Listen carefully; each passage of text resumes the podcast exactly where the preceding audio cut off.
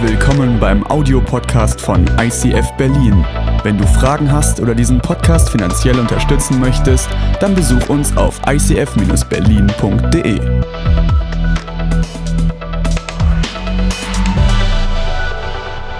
Ich freue mich so, heute wieder hier sein zu können. Manche böse Zungen behaupten ja, dass ich Stefan immer bewusst äh, auf Reisen schicke, damit ich auch mal auf die Bühne darf. Ich habe gedacht, das stimmt eigentlich, genau könnte ich nach, nein, ich, ich hoffe, er kommt gesund wieder zurück. Und trotzdem freue ich mich, heute hier zu sein und den goldenen Abschluss machen zu können für euch in unserer ähm, Monatsserie Kirche neu erleben. Ich weiß nicht, ob du überhaupt ähm, in dieser Phase bist, wo du sagst, ich muss eigentlich eine Kirche mal neu erleben. Ich meine, wir sind in dem Martin-Luther-Jahr. Durch Martin Luther hat sich eine Kirche neu reformiert und ich glaube, auch wenn das schon 500 Jahre her ist, dass wir das auch oft vielleicht immer noch mehr brauchen. Wir haben uns dafür vier krasse Verben rausgesucht, was wir glauben, dass wir als ICF neu in dieser Kirche wieder beleben wollen. Und in den ersten beiden Sonntagen ging es um Leidenschaft und Furchtlosigkeit. Vor einigen Wochen, Monaten wurde mal zu mir gesagt oder wurde ich betitelt, ähm, fand ich echt nett. Also da waren mehrere Personen, wo jemand sich Gedanken gemacht hat zu der Person und zu mir sagte er mir, Katrin, für mich bist du die Leidenschaftliche. Oh, genau, habe ich auch gesagt. Oh, ähm, in welchem Bezug jetzt? Und ähm, ich habe zuerst gestutzt und auch alle haben gelacht und habe gedacht, ey, nee, warum eigentlich nicht? Ja, ich bin leidenschaftlich, ja. Und wer mich kennt, ich bin sonst jeden Sonntag drüben bei den Kids, wo wir die gleichen Predigtthemen haben wie ihr hier. Und es ist so oft, dass ich einfach loslege und irgendwann selber so überwältigt bin von dem, was ich gerade sage, also nicht was ich sage, sondern von dem, was ich gerade von Gott begreife, dass ich manchmal einfach dastehe und voll anfange zu heulen. Ja, und die Kinder, die kennen mich dann schon und ich habe dann immer so, das ist jetzt nicht, weil ich traurig bin, sondern einfach so, weil mich das so ergreift und alle Kinder, das sind über 30 Kinder, sitzen da und heulen mit mir. Leidenschaftlich, warum nicht? Warum nicht auch ein, ein, ein Gefühl und Emotionen zeigen zu können mit dem, was mich begeistert? Und ähm, Leidenschaft und Furchtlust habe ich in den letzten zwei Wochen ganz neu gelernt. Ich habe mich dazu durchgerungen, mit meinen jetzt fast 45 Jahren auf das Surfcamp mitzufahren. Bis dahin leidenschaftlicher Windsurfer, aber auch das ist eigentlich nur so, so, so ein bisschen Hobby gewesen. Ich dachte, jetzt muss ich es mir noch mal beweisen. Kann ich das überhaupt noch? Und ähm, der erste Tag, also manche sagen so, wow, du bist so braun. Ganz ehrlich, die erste Woche sah so aus wie hier. Ja, wir hatten 13 Grad, es hat in Strömern geregnet und ge, ähm, gestürmt, dass der, der Bungalow, wo wir waren, hin und her wackelte. Und ähm, unsere, ähm, die, Leiterin, die Anja, die hat uns voller Leidenschaft rausgekickt. Ja, jetzt rein in den Neos und es war bitterkalt. Wir waren da barfuß und mit diesem Brett schleppen wir zum Strand und ich sehe diese Wellen da, denke, was? Was mache ich hier eigentlich? Ich bezahle sogar Geld für und niemals hätte mich irgendjemand überhaupt rausgekriegt, wenn nicht Anja voller Leidenschaft Dampf gegeben hätte und sagte, ey, das ist so cool und wir müssen jetzt da raus und dachte, ja, diese Leidenschaft folge ich jetzt einfach mal blindlings. Vielleicht kommt es ja noch irgendwann und dann an dem Strand diese Wellen habe ich das erste Mal furchtlos zu sein, auch in diesem Bezug gelernt. Sage, wie komme ich denn jetzt da raus. Also man muss da ja erstmal unter diesem Weißschaum da irgendwie durch. Und auch da hat sie uns gesagt, ey, ihr müsst da durchtauchen mit Eskimo-Rolle und ihr müsst kraulen um euer Leben. Und ich habe zwei Punkte gelernt in diesen zwei Wochen. Leidenschaft brauche ich und ich brauche Furchtlosigkeit, um surfen zu lernen, was definitiv mehr im und unter Wasser ist als auf dem Wasser. Das war jetzt so mein Fazit von diesen zwei Wochen. Ähm, aber ich glaube, dass es in meinem geistlichen Leben ganz genauso ist.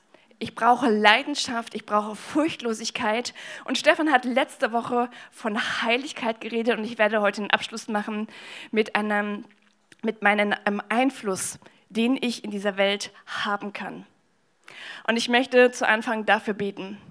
Gott, wir sehnen uns danach, eine Kirche zu erleben, die neu erlebbar ist, die spürbar ist, die echt ist, wo ich mich zu Hause fühle, wo ich merke, hey, das ist ein Teil von meinem Alltag, von meiner Realität und es hilft mir, die Blicke zu öffnen für meine Zukunft, wie du mich siehst, wie du mein Leben siehst und wo ich dich ganz neu jeden Tag, jede Woche Schritt für Schritt besser kennenlernen kann. Und Jesus, ich lade dich ein, dass du jetzt hier mitten unter uns bist, dass du zu unseren Herzen redest und dass es keinen hier gibt, der heute so nach Hause gehen muss, wie er gekommen ist, sondern dass für jeden ein Next Step da ist, zu merken, mein Leben ist in Bewegung und ich kann Einfluss in dieser Welt nehmen. Amen. Ich habe gedacht, ich mache für euch etwas ganz Besonderes, das kann ich bei den Kindern sonst nicht, aber es hat mich so gepackt, als ich mich gefragt habe, wieso kann und soll eine Kirche Einfluss nehmen? Unsere Vision heißt, als Kirche ist es unsere Leidenschaft, dass Menschen Jesus Christus ähnlicher werden, furchtlos zu leben und ihr Umfeld positiv verändern positiv verändern, dass Menschen, dass Christen so stark sind, dass sie positive Veränderung in ihrem Umfeld nehmen. Und ich habe gesagt, hey, es geht ja nur, weil wir diesen einen hier in dieser Kirche haben und das ist Jesus. Und ich habe mich gefragt, ich weiß nicht, ob du dir schon mal gefragt hast, wieso war Jesus so einflussreich?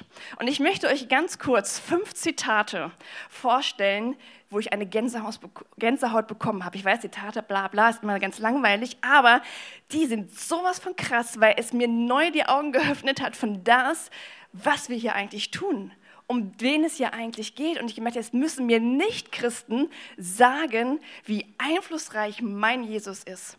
Und ich möchte einmal starten mit den ersten. Und ich habe mich eigentlich dazu entschieden, dass ich die Namen nicht ausspreche, weil das wäre jetzt einfach hier so eine Comedy-Show für euch, weil es, die sind so unaussprechbar. Äh, ich nenne einfach immer nur die Anfangsbuchstaben E.G war ein Bibelübersetzer. Er war also schon auch im Glauben und er sagte, die in den Evangelien festgelegten Aussagen, die Jesus im privaten Rahmen und in der Öffentlichkeit sagten, hätte er mal eben in zwei Stunden sagen können. Ja? Doch weil das wenige, was er gesagt hat, so mitreißend, so bewegend und so eindringlich war, kann mit einiger Sicherheit gesagt werden, dass niemand sonst die Welt so sehr beeinflusst hat. Gut, er war Christ. Was sagen Nichtchristen? Was sagen Juden, die ihn als einen Propheten anerkennen? Was sagen andersstämmig glaubenden Hindus zu diesem Jesus? H.E. ist ein jüdischer ähm, Rabbiner der also nicht an Jesus, den Sohn Gottes, glaubt. Und trotzdem sagt er, Jesus ist die bekannteste, meiststudierte und einflussreichste Persönlichkeit in der Religionsgeschichte. Wer kann abschätzen, was Jesus der Menschheit alles gegeben hat? Was hat er ihm gegeben? Was hat ihn so, aus, ähm, so einflussreich gemacht? Das war seine Message. Die Liebe, zu der er angeregt hat, der Trost, den er gegeben hat, das Gute, das er bewirkt hat, die Hoffnung und die Freude, die er geschenkt hat. All das ist in der Geschichte ohne Gleichen. Was dem umfassenden Charakter seiner Anziehungskraft und seinen Einfluss betrifft, kommt niemand. Und das finde ich krass. Ein jüdischer Rabbiner sagt, niemand unter den Großen und Guten heran, die die Menschheit jemals hervorgebracht hat, auch nur entfernt an Jesus heran.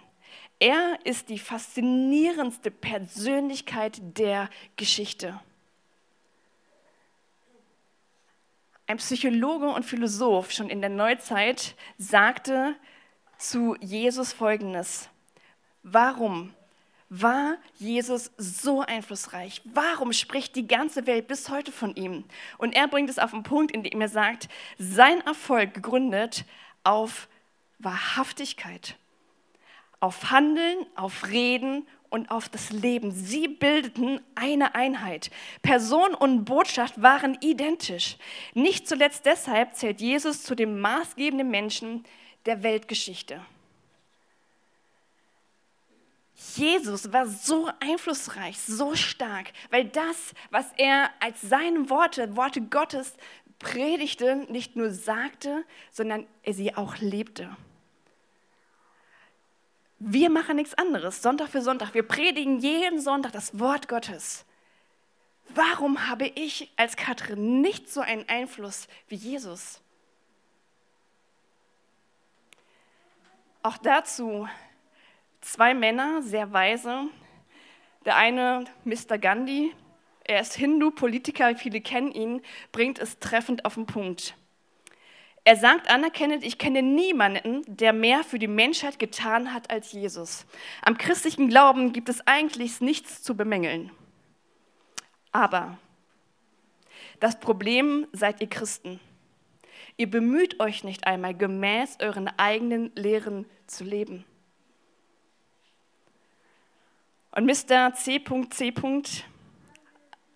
ein Historiker, spezialisiert für das Christentum, bringt es auch historisch auf den Punkt und sagt, 140 nach Christus, also 140 Jahre nachdem Jesus gelebt hat, begann es nämlich allmählich, dass es sich stetig zu einer laxen Moral in der Kirche sich entwickelte. Und er sagt, im Laufe des vierten Jahrhunderts, also diese 400 Jahre nach Jesus, wurde das immer schlimmer, immer schlimmer, sodass der römische Kaiser Konstantin, der zum Christentum konvertiert ist, aber die ganzen weltlichen Anschauungssachen in, die, in das Christentum, in die Religion so reinbrachte, dass er dann zum Schluss sagt, ähm, die Historiker haben nicht versäumt aufzuzeigen und teilweise auch zu bedauern, welch unseligen Kompromiss die Kirche durch ihr Bündnis mit Konstantin einging. Es sind also zwei Welten, die eigentlich so klein sind. Jesus sagt, Ihr seid meine Jünger und ihr werdet genau das Gleiche tun, wie ich es tue. Ihr habt die gleiche Macht, ihr habt das gleiche Wissen, ihr habt den Heiligen Geist, der euch ständig an das erinnert, was ich euch gesagt habe. Ich wünsche mir so sehr, dass ihr als meine Botschafter hinaus in die Welt geht. Und nicht nur ich, Jesus, werde Einfluss nehmen, sondern ihr sollt Einfluss nehmen in dieser Welt, weil ihr habt diese Kraft. Und jeder Mensch, der Gott nicht kennt, wird sie euch abspüren. Und ich schaue an mir herunter denke, wow, ich glaube, ich muss noch mal einen Schritt zurücktreten.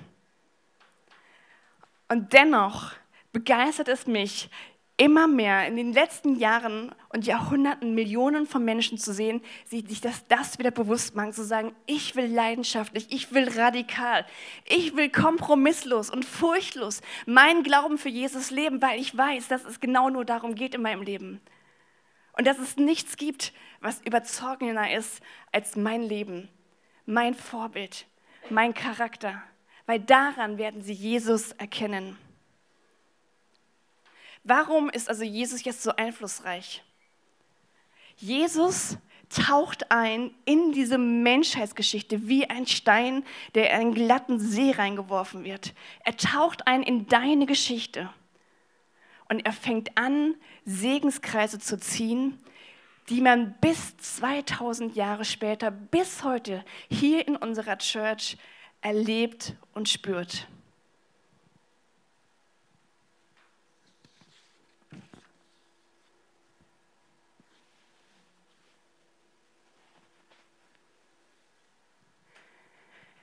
Das ist das, was Jesus sagt. Ihr werdet Einfluss nehmen. Ein Stein, der ins Wasser fällt, kann niemals hineinfallen, ohne diese Ringe zu bilden. Und genau das spricht Gott dir in deinem Leben zu. Ich möchte, dass diese Segensringe in deinem Leben sichtbar werden. Ich möchte dich segnen. Und um das zu kapieren, habe ich gedacht, ich erzähle euch eine Geschichte aus der Bibel, weil das ist mein täglich Brot und mein Lieblingsjob. Und ich glaube, egal was ich heute alles gesagt habe, ich möchte, dass ihr dieses Bild, diese Geschichte mit nach Hause nehmt, weil ich glaube, dass diese Geschichte für dich und für mich ist. Und ich frage mich immer, warum hat Jesus diese ganze Geschichte in der Bibel aufgeschrieben? Nicht, weil sie so einzigartig sind, sondern weil er sagt, schlag diese Bibel auf, denn diese Geschichte ist genau deine Geschichte. Diese Geschichte ist genau für dich geschrieben. Sie ist nicht einzigartig mit dem Volk Israel passiert, sondern sie passiert auch jetzt heute mit euch als die Kirche, als das ICF hier in Berlin. Und ich möchte euch mitnehmen in die Geschichte von dem Volk Israel. Ich weiß nicht, wer ähm, diese Geschichte kennt. Jesus hat dieses Volk für sich erwählt.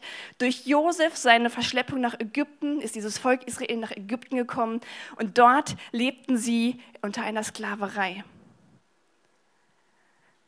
Und ich glaube, das ist dieser erste Punkt in deinem und in meinem Leben. Bei jedem beginnt es bei dieser Sklaverei. Denn da ist die Bibel recht klar und sehr deutlich. In Römer 12, Vers 2 sagt sie, hey, da sind wir alle gleich. Wir müssen uns gar nicht verstecken. Es ist auch nichts Schlimmes daran. Du und ich, wir sind allesamt Sünder. Keiner ist da, der irgendetwas aufweisen kann. Und es war für mich immer so, oh krass, diese Wahrheit. Und ähm, das ist ja wirklich knallhart, aber für mich ist es irgendwann umgeschwungen sagen, es ist für mich gar nicht strafend oder demütigend, sondern es ist für mich ganz ehrlich erleichternd zu wissen, hey, wir sind da alle gleich. Wir sind einfach nur Menschen. Jeder hat irgendwo einen Punkt in seinem Leben, wo er in einer Gefangenschaft ist, wo er unter einer Sklaverei leidet, wo er gefangen ist. Und Gott sieht es und so wie es ihn erbarmt hat bei seinem Volk Israel und sagte, ich will nicht, dass du als Sklave in dieser Welt lebst, dass du unter dir selbst leidest, dass du stöhnst und ächzt, sondern ich möchte, dass du frei bist. Und deshalb möchte ich dich wie das Volk Israel in die Freiheit führen. Und diese Freiheit hat Jesus für uns am Kreuz schon lange bezahlt. Und er bietet es jeden einzelnen von euch an, zu sagen, hey, wenn du unter deiner eigenen Sünde, deinen Versuchungen, deinen Süchten, deinen Charaktereigenschaften, deinen Verhaltensweisen, was auch immer, wenn du selber darunter so leidest, wie ein Sklave leidet, dann komm zu Jesus. Und er sagt, ich führe dich heraus aus der Sklaverei in die Freiheit hinein. Und vielleicht ist das ein Punkt für dich, wo du heute Morgen ansetzen kannst und sagen möchtest, ich möchte frei werden. Ich hasse diese Ketten, in denen ich bin. Ich möchte diese Freiheit, von der die Bibel erzählt, jeden Tag neu erleben und spüren. Dann kannst du heute diesen ersten Schritt aus der Sklaverei heraus machen.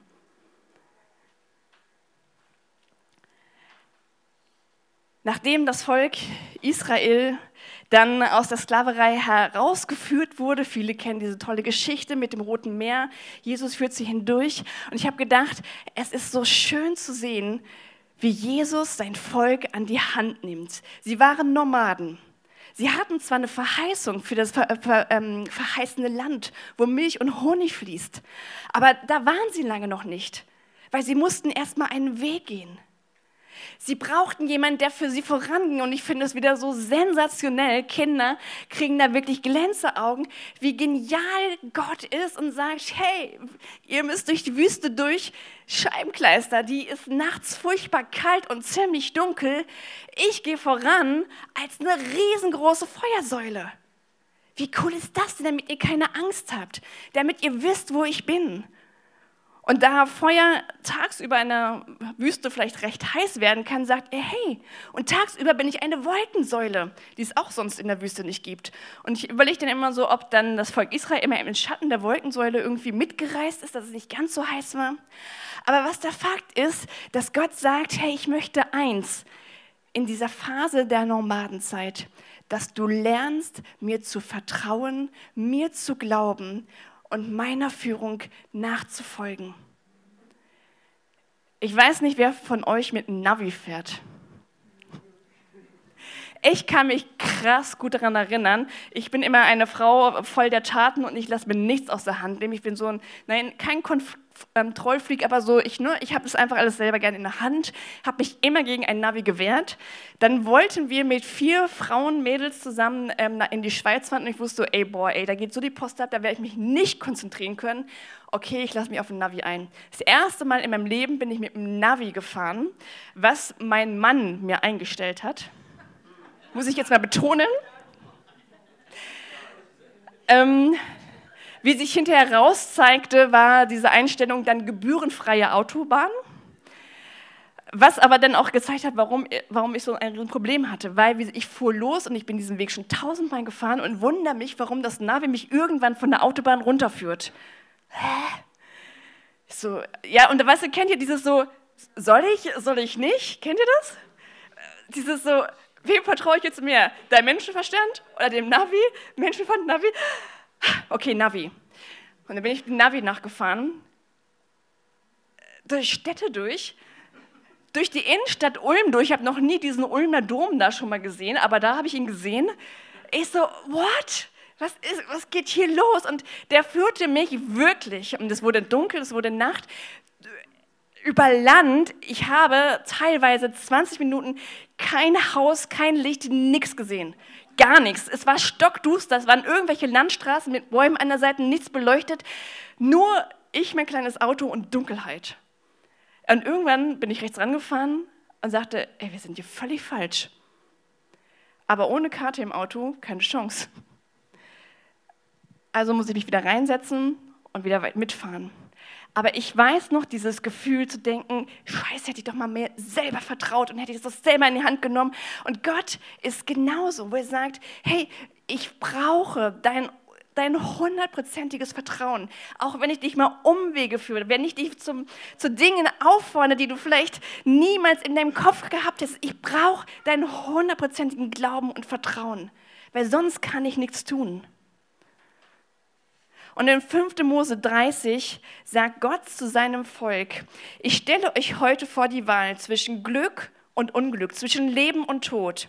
Wenn ihr die Gebote des Herrn eures Gottes befolgt, die ich euch heute verkündet habe, wenn ihr den Herrn liebt und seinen Weisungen folgt, den Wegen hinterhergeht, seine Anordnung, seine Gebote, seine Rechtsbestimmung genau beachtet, werdet ihr am Leben bleiben und immer zahlreicher werden. Der Herr, euer Gott, wird euch dann segnen in dem Land, das ihr jetzt in Besitz nehmt. Er sagt zu ihnen, liebt mich von ganzem Herzen, befolgt meine Gebote und folgt meinen Wegen. Und ich glaube, dass das in deinem Leben wahnsinnig wichtig ist, wenn du den Schritt aus der Sklaverei gegangen bist und sagst, ich bin jetzt ein Kind Gottes, ich gehöre zu Gott, ich möchte mit ihm leben, dass die Nomadenzeit da ist, wo du wachsen kannst, wo du Vertrauen bekommst, wo du deinem Gott blindlings hinterherlaufen musst, wo du von Gott versorgt wirst mit, mit Manna, mit Wachteln, mit Wasser. All das, was du brauchst, um, um groß und stark zu werden. Er will, dass du in dieser Nomadenzeit ihn als den liebenden Papa kennenlernst. Weil nur dann besteht die Möglichkeit, irgendwann, wenn diese Nomadenzeit zu Ende ist, in das verheißene Land einzutreten. Ich habe in der Bibel recherchiert, ich weiß nicht genau, ob ich wirklich hundertprozentig richtig bin. Ich meine, gelesen zu haben durch die ganzen Zwischenstationen, dass das Volk genau drei Jahre gebraucht hat, um an dem Jordan vor dem verheißenen Land anzukommen. Jetzt war the next step dran. Jetzt ging es um eigentlich das, um was es Jesus die ganze Zeit ging. Und Gott sagte, hey, ich will dich in die verheißenen Ebenen führen. Ich will, dass du, dass du Land einnimmst. Ich will, dass du bebaust. Ich will, dass du eigenständig wirst und groß und stark wirst. Und das Volk steht vor dem Jordan und hat Angst. Angst die bei der Predigt da waren, lächeln schon. Niemals werde ich dieses Wort aus meinem Kopf wieder rauskriegen. Angst ist niemals von Gott, sondern immer vom Teufel. Die Schlange, die versucht, dich klein zu halten, zu sagen, niemals wirst du dieses Land bekommen. Niemals wirst du die Kraft und den Mut haben, diese, die, ähm, die, die Feinde aus diesem Land zu vertreiben. Niemals. Und Gott musste schmerzlich erleben, dass sein Volk nach diesen drei Jahren Nomadenzeit nicht bereit war, den Next Step zu gehen, die Angst zu überwinden, um Staatsbürger zu werden. Angst blockiert dich, die Verheißung, die Gott in dein Leben hineingesetzt hat, in Anspruch zu nehmen. Und so war es, dass das Volk, was nicht bereit war, diesen Schritt zu gehen, noch 37 Jahre Nomaden lebten und sie kamen aus dieser Runde nie wieder raus. Sie starben als Nomaden, sie starben als Gottes Volk. Sie waren errettet, hundertprozentig, aber sie sind nie in das verheißene Land gekommen. Und ich denke, wie oft sehen wir, erleben wir Kirchen oder Christen, die immer und immer wieder die gleichen Wege gehen. Und Gott sagt, ich habe doch so viel mehr für dich. Und er wartet, dass eine neue Generation herein, heranwächst, die mutig sind, die diese 37 Jahre Gott gelernt haben, blindlings zu vertrauen, ihn zu lieben, die furchtlos waren, die leidenschaftlich waren und die gesagt haben, yes, go, wir gehen in das verheißene Land und mögen die Feinde noch so groß sein. Es ist uns egal, weil Gott hat uns den Sieg schon gegeben. Wir müssen es jetzt nur noch in Anspruch nehmen. Und so stiefeln sie los und sie gehen der Bundeslade voran in das verheißene Land und sind endlich an dem Ort, wo Gott sie vor 40 Jahren schon haben wollte. Bist du an dem Ort, wo Gott dich haben möchte? Oder läufst du noch eine extra Runde? Glaube nicht, was für eine Kraft und eine Macht deine Entscheidung hat. Zu sagen, ich vertraue dir und auch wenn es mich alles kostet, ich furchtbare Angst habe, Gott, in deinen Namen gehe ich, weil ich niemals darauf verzichten möchte, dieses verheißene Land zu erleben. Ich sehne mich so sehr danach. Und ich bin bereit, dir auch da blindlings zu folgen. Der krasse Moment war, als das Volk Israel dann tatsächlich am anderen Ufer ankam. Ich wieder, ja, würde sagen, okay, Volk 1, Volk 2, Volk 3, ihr da lang, ihr hier und ihr da. Ja? Macheten hoch und Speere und auf geht's mit Gebrüll, okay? Das wäre so eine Katrin-Anweisung. Immer Tatendrang. Zack, komm, lass uns machen und los geht's. Wisst ihr, was sie gemacht haben? Ich wäre gestorben. Wäre echt gestorben. In Josua 5 heißt es, Damals sagte der Herr zu Josua, als sie an einem anderen Ufer waren, mach die Messer aus Stein und beschneide alles, was männlich ist in Israel. Zum zweiten Mal soll dies jetzt geschehen. Josua machte sich ein Steinmesser und beschnitt die männlichen Israeliten an einem Platz, der, seinem, äh, der seitdem Beschneidungshügel heißt. Und dann erklärt er das. Als die Israeliten Ägypten verließen, waren alle männlichen Personen beschnitten. Also Kennzeichen, das ist ein Volk Gottes. Es war äußerlich erkennbar, innerlich hoffentlich auch. Ähm, aber während der 40-jährigen Wüstenwanderung wurde kein Neugeborener beschnitten. Die Männer, die beim Auszug aus Ägypten im wehrfähigen Alter gestanden hatten, waren inzwischen alle gestorben. Sie hatten dem Herrn nicht gehorcht und deshalb hatte der Herr geschworen, sie sollen das Land nicht sehen, das ich ihrem Väter versprochen habe, das Land, das von Milch und Honig überfließt. Ihre herangewachsenen Söhne hatte der Herr an die Stelle ihrer Väter treten lassen. Und sie waren es, die jetzt von Josua beschnitten wurden, denn unterwegs war dies nicht geschehen. Sie erinnern sich an eine alte Tradition, an ein Ritual. Sie lassen sich erstmal beschneiden und das heißt, sie waren wochenlang erstmal außer Gefecht gesetzt. Sie waren lahmgelegt, sie lagerten an diesem ähm, Jordanufer und waren zu nichts mehr fähig, außer Gott anzubeten, zu heiligen, äh, Altare zu bauen, ihnen Ehre zu geben, bis sie wieder so langsam zu Kräften kamen. Und wisst ihr, an was mich das erinnert? Das kam mir übrigens auf dem Surfcamp, dass ich dazu noch in der Lage war. Ich saß abends da und dachte, weil ich immer so in meinem Kopf diese, ähm, die, die Bilder hatte, dachte es genau das gleiche wie der Beichtstuhl, der irgendwie vergessen geraten ist. Ich habe es schon mal in Kirchen gesehen, die sind dann, da stehen dann schon die Besen und die Staubsauger drin und so. Der Beichtstuhl ist das, woran sich das Volk Israel wieder erinnert hat. Wir haben ja auch diese, vielleicht passt man da rein, Bauch einziehen, hier diese Schränke da.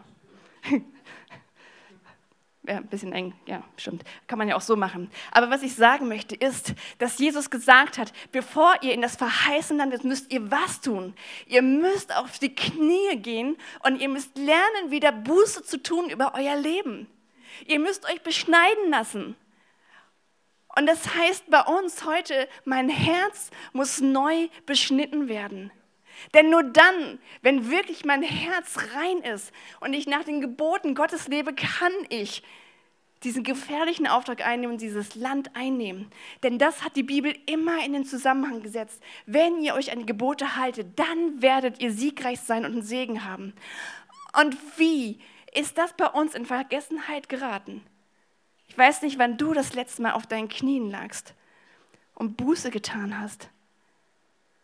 Ich, ich erstaune immer wieder, dass ich mit Menschen lebe, die Jahre, Jahrzehnte schon Christen sind und sagen, irgendwie habe ich noch nie in meinem Leben wirklich Buße getan. Vielleicht so, ja, Gott vergibt mir all meine Schuld, aber wirklich, dass ich Sünden bekannt habe und bereinigt habe, ist nicht mehr der Fall. Das ist aus der Mode gekommen, das ist irgendwie bei uns untergegangen. Ich muss lernen, wieder neu über mein Leben zu schauen und ehrlich zu reflektieren und sagen, Gott, da gibt es Dinge in meinem Leben und die hemmen mich. Und die halten mich gefangen und sie machen mich angreifbar. Und das ist nämlich Gottes Schutz, dass er sagt, wenn du gegen den Feind kämpfen möchtest, musst du dem Feind möglichst wenig Raum geben. Weil er wird dich sonst niedermetzeln. Das heißt, für Gott ist es ja egal, wie ich lebe. Er sagt es zu deinem Schutz. Fang an, dein Leben aufzuräumen und Sachen rauszuschmeißen, wo du schon seit Jahren weißt, die gehören überhaupt nicht mehr zu mir. Ich muss frei davon werden. Und ich kenne so viele Christen, die sagen, hey, ich versuche mit dem Herzen und Leidenschaft für Gott alles zu geben. Aber ich komme irgendwie nicht vorwärts. Es sind wie so Ketten an meinen Beinen, wie so Gummidinger. Und wir kommen irgendwie immer auf das zu sprechen und sagen, wie sieht es denn in deinem Leben aus? Es ist so einfach und so brutal und doch so befreiend zu sagen, hey, Buße ist das, was dein Leben freisetzt.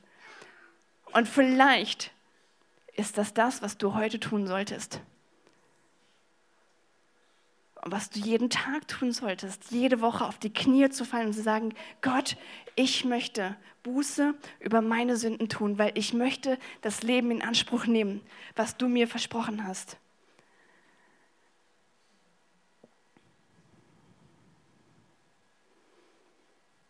Jetzt ist mir richtig heiß. Aber ich darf wegen der Kleidervorschrift nicht meine Jacke ausziehen.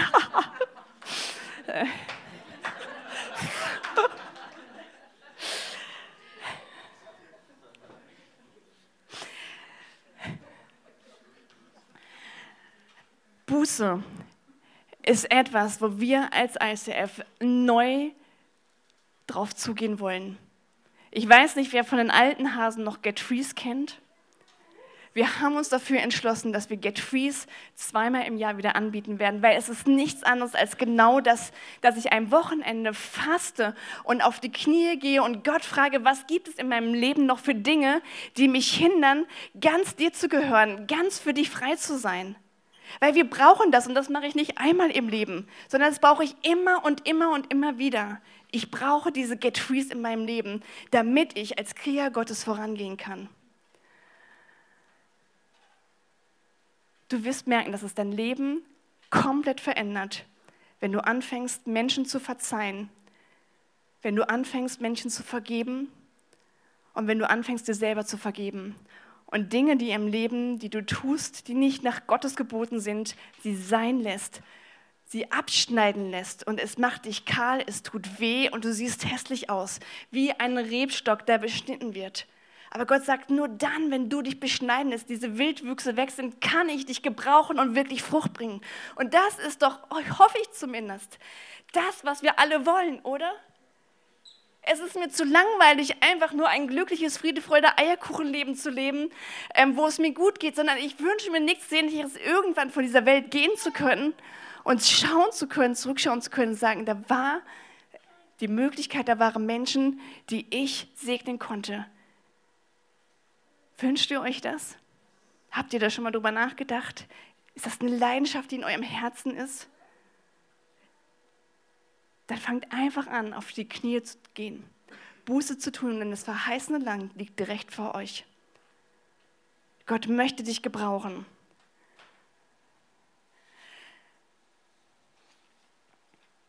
Und wenn du in diesem verheißenen Land bist, ist das der Punkt, wo du in der Gemeinde anfängst, deine Gaben einzusetzen. Du bist nicht mehr von der Hilfe Gottes abhängig wie die Nomaden. Du brauchst nicht mehr sein Manna, du brauchst nicht mehr sein Wasser, sondern du bist selber in der Lage, dich zu versorgen. Du weißt, wo du deine Kraft herbekommst. Du weißt, dass Gott in deinem Leben dir, ähm, wie er dir immer wieder neue Impulse setzt. Du weißt, du hast eine enge Beziehung zu ihm. Und jetzt ist der Punkt, wo er sagt, und jetzt werde Bürger, fange an zu säen, fange an, deine Gaben einzubringen, fange an, Früchte zu bringen, fange an, das Land einzunehmen, weil das ist das, was unsere Kirche wachsen lässt. Das ist das, was Menschen in die unsere Kirche hineinholen lässt. Werde ein Staatsbürger, übernehme die Verantwortung und über dein Leben und höre auf, wie ein Nomade zu murren über Dinge, die dich nerven oder ähm, wo du unzufrieden bist, sondern fang an, Verantwortung für dein eigenes Leben zu übernehmen, indem du anpackst, indem du sesshaft wirst, indem du die Schaufel in die Hand nimmst und das, was Gott in dein Leben hineingelegt hat, dass du es wieder aussehen kannst. Ist das vielleicht der Schritt, den Heiko dir gezeigt hat auf der Karte? Ihr könnt euch, wie gesagt, alle nachher bei Song anmelden, die noch übrig sind in der Kinderkirche. Ähm, du hast eine Leidenschaft, du hast eine Gabe und Gott möchte, dass du genau das in deinem Leben anfängst einzusetzen und du wirst merken, wie saugeil das ist, muss ich jetzt einfach mal so sagen. Weil es, Spaß wäre wirklich nur untertrieben. Es ist einfach das, was mein Leben wahnsinnig aufregend macht und ein Abenteuer ist, weil ich mich selber immer wieder neu entdecke. Und der letzte Schritt, den nicht alle gehen von euch, aber der wichtig ist, ist, dass wir Krieger brauchen. Das sind die Menschen,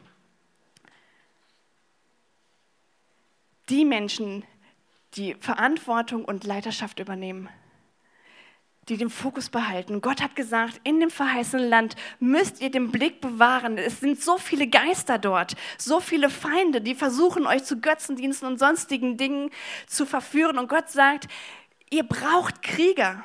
Und die, die wirklich stark sind, die ausgerüstet sind, sind diejenigen, die dann hervortreten und sagen, yes, ich übernehme Leiterschaft. Und wisst ihr was? Als Leiter an der vordersten Front ist der beschützendste Ort, den es geben kann. Sieht vielleicht cool aus, imponierend, aber du bist derjenige, der immer als erstes getroffen wird. Und Gott sagt auch da, hey, Vielleicht werden Waffen gegen dich erhoben werden, heißt es in dem Verser 4, aber sie werden ganz gewiss keinen Erfolg haben. Die Waffen, die gegen dich erhoben werden, werden dich nicht umbringen, außer wenn du dich selbst zu einem einfachen Ziel machst. Gib dem Teufel keinen Raum. Da haben wir wieder diese Buße. Wenn ich weiß, dass ich mit Gott im Einklang bin, kann ich mutig die Kirchenmauern hier verlassen mit dem Wissen, sobald ich auf der Straße in Berlin bin, wird mir der Feind in die Fresse hauen, wird er mir begegnen, wird er mir Steine in den Weg legen, wird er mir die sonstige Dinge, mein Leben war noch nie so turbulent und chaotisch wie ab da, wo ich zu Gott gesagt habe, Gott, ich will für dich Leiterschaft übernehmen. Und es ist nicht lustig. Aber für mich, viele kennen schon diesen Ausdruck, ist so, es war ein Punkt, wo ich gesagt habe, ich kann und ich will nicht mehr Staatsbürger sein, weil ich es hasse zu sehen, dass so viele Menschen in unseren Kirchen immer noch von dem Feind unter, unter, unter Sklaverei sind, immer noch so viele Dinge im Leben sind und nicht frei sind. Und ich einen heiligen Zorn gegen den Richtigen entwickelt habe, nämlich gegen den Teufel. Und irgendwann aufgestanden bin und gesagt habe, und Teufel, jetzt nicht mehr. Ich werde alles, was mir in der Macht liegt, tun, damit dein Gebiet, was du unberechtigterweise in Anspruch nimmst, dir wieder abzuknüpfen. Weil die Macht Gottes liegt auf meiner Seite und nicht auf deiner Seite. Das Land, in dem wir leben, diese Stadt Berlin, ist nicht dein Land, Teufel, es ist Gottes Land. Gott hat schon lange über Berlin den Sieg ausgesprochen. Und es braucht Mut, sich das wieder neu bewusst zu machen. Und ich bin dankbar für jeden Krieger, der aufsteht und sagt, ich möchte diesen Krieg gegen diese übernatürliche Welt, gegen Mächte und Dämonen antreten. Und da brauchen wir tatsächlich Gottes Kraft und seine Weisheit, weil ansonsten werde ich in meinem Leben nichts mehr tun können. Ich kann dagegen nicht an, aber mit Gottes Kraft können wir diese Stadt Berlin zurückerobern.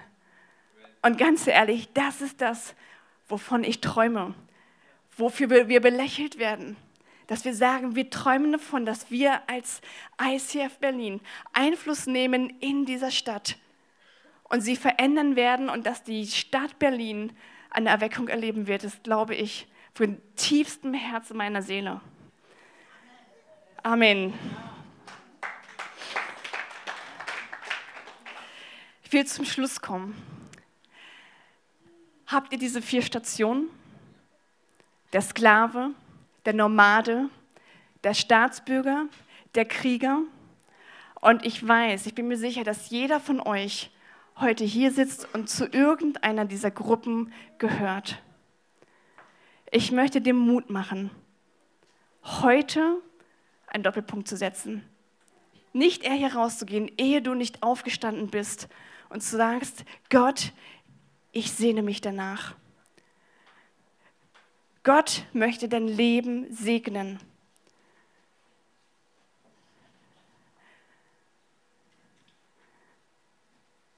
Gottes Wunsch ist es, weil er uns liebt, dass wir gesegnet sind.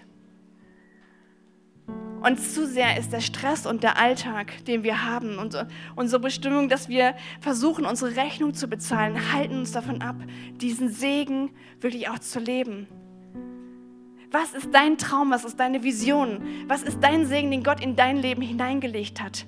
Und es gibt keine Vision, die, die zu groß wie Gott ist. Deine Vision kann gar nicht größer sein als Gottes Vision, die er für dein Leben hat, weil die ist gigantisch. Gottes Vision in deinem Leben ist so groß, dass du sie nicht vorstellen kannst. Wo bist du stecken geblieben? Schreib dir deinen Traum, deine Vision auf, wie du für Gott leben möchtest. Und erlebe, dass Gott sagt, nicht nur dich möchte ich segnen, sondern ich möchte dich zum Segen werden lassen. Ich möchte, dass der Segen, den du erfängst, durch dich hindurchfließt und zum Segen für andere wird. Was ist dein Erbe? Wenn du eine Pusteblume hast, ist sie wunderschön anzusehen, wenn sie so wie dieser Wattebausch ist. Aber wenn du einmal pustest, habt ihr euch mal dieses Ding dann angeguckt? Unansehnlich. Aber es hat ein Erbe verteilt. Und ich habe mir gesagt, ich will, Gott, ich will unansehnlich werden. Weil ich will mich multiplizieren. Ich will das, was du in mich hineingelegt hast, in die nächste Generation hineinlegen. Und ich möchte dir zusprechen, dass Gott dein Leben jetzt schon benutzt. Vielleicht merkst du es nicht, indem du Einfluss hast. Positiven Einfluss in deiner Familie, deinem Arbeitsfeld, bei deinen Nachbarn, in deiner Schule, in der Uni. Und er möchte deinen Einflussbereich größer und größer werden lassen, wenn du seine Gebote befolgst.